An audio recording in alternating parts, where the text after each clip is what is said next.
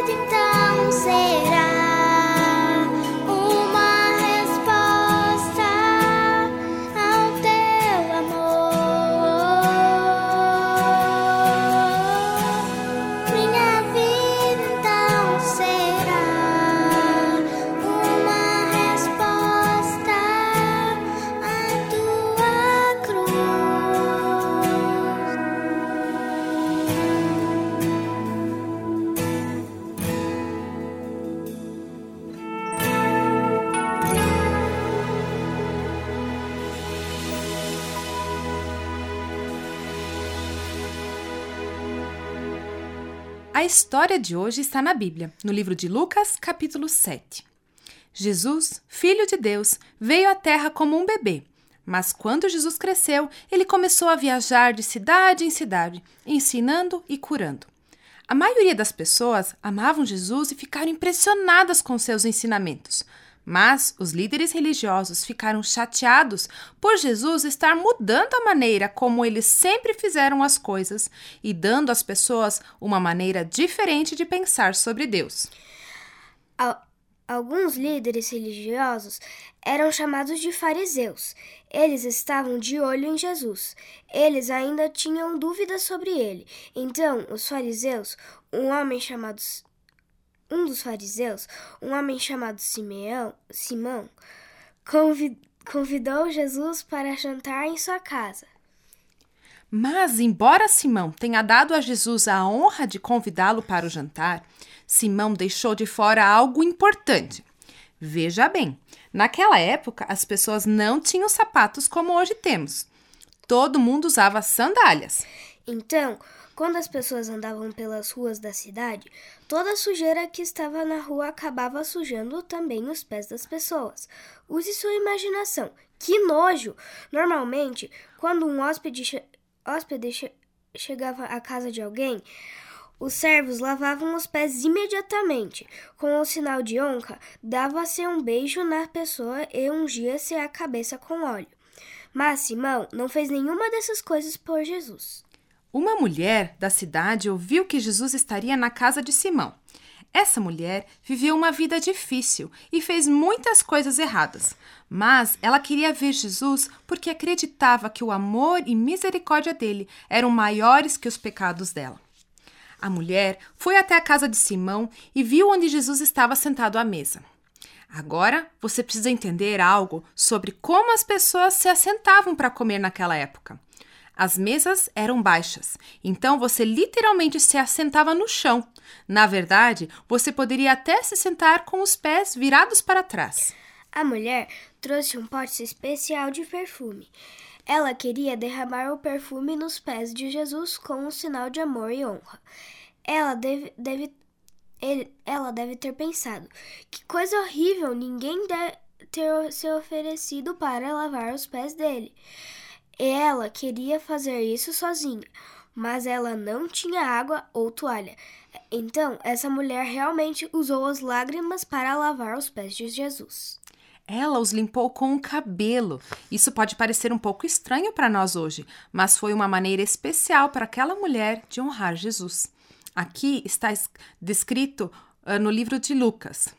No Lucas 7,38 Em seguida, ajoelhou-se aos pés de Jesus, chorando. As lágrimas caíram sobre os pés dele, e ela os secou com o seu cabelo, e continuou a beijá-los e derramar perfume sobre eles. Simão e os outros convidaram, convidados ficaram chocados com o que a mulher estava fazendo. Simão disse a si mesmo: Se esse homem fosse profeta, saberia que tipo de mulher está tocando nele. Ele saberia que tipo de mulher ela é.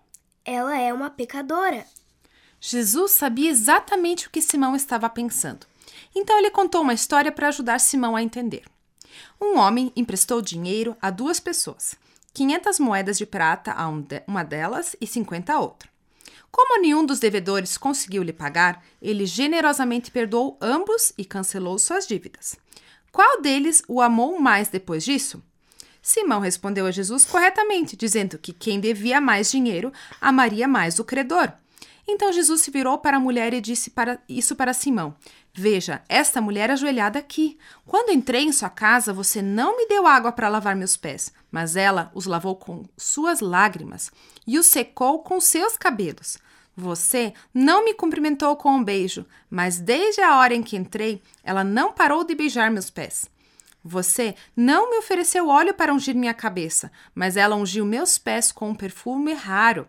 Eu lhe digo: os pecados dela, que são muitos, foram perdoados, e por isso ela demonstrou muito amor por mim. Mas a pessoa a quem pouco foi perdoado demonstra pouco amor.